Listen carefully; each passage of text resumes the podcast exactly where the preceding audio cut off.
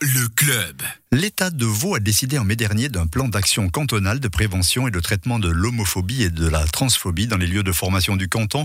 Et dans ce cadre-là, la conseillère d'État Cécile Marel a signé aujourd'hui une directive permettant d'harmoniser les pratiques et de répondre aux besoins du terrain en matière d'accueil et de la diversité de genre des élèves. Caroline Dayer est déléguée départementale aux questions d'homophobie et de transphobie au secrétariat général du département vaudois de la formation, de la jeunesse et de la culture dirigé par Cécile Marel. Elle nous explique le contenu de cette directive. Suite au 17 mai où on a présenté le plan d'action cantonal, cette décision départementale est une des mesures que nous sommes en train de concrétiser. À quoi sert euh, cette décision départementale? À deux choses. La première, à faire en sorte que les élèves trans et non binaires soient vraiment respectés en contexte scolaire et que leurs droits soient également respectés.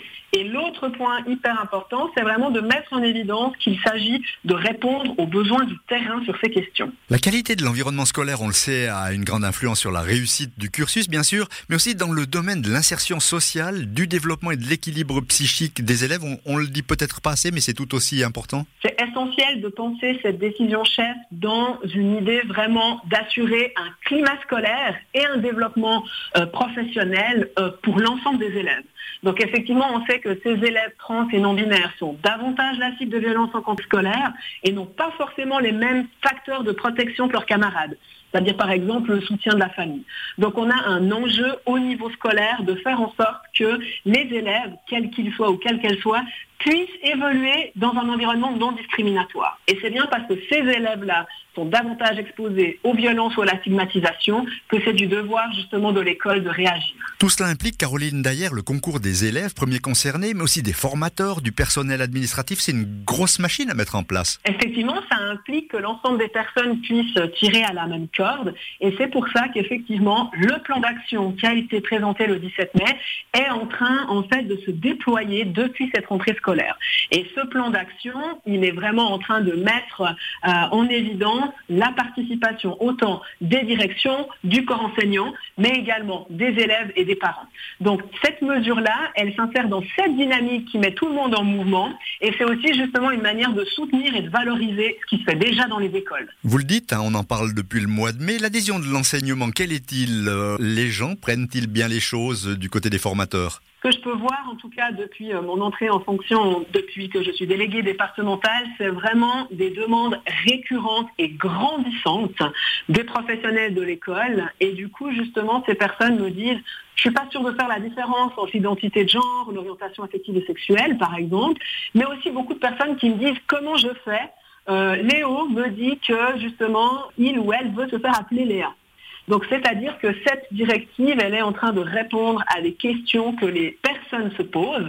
Et du coup, le corps enseignant, moi qui suis en train de visiter plusieurs euh, écoles, hein, que ce soit primaire, secondaire 1 ou secondaire 2, l'ensemble des personnes ont énormément de questions. Donc notre but, c'est de répondre aux attentes plutôt qu'effectivement euh, d'imposer quelque chose.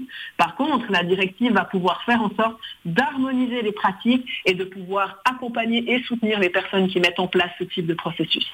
Mais est-ce qu'on fait avec ces questions délicates du politiquement correct ou bien est-ce qu'on décèle un réel problème dans les lieux de formation vaudois?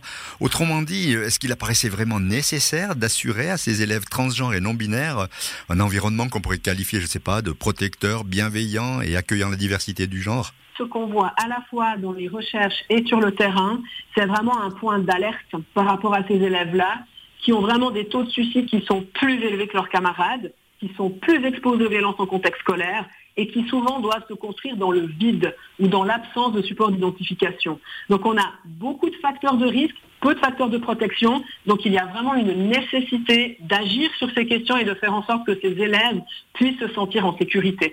Donc on est en train vraiment de répondre, on va dire, à des aspects de respect des droits, mais aussi justement d'un environnement qui soit vraiment sécur pour les apprentissages. Vaud est en avance, en retard par rapport au reste de la Suisse? Par rapport au reste de la Suisse, le plan vaudois cantonal de prévention et de traitement de l'homophobie et de la transphobie est pionnier en Suisse.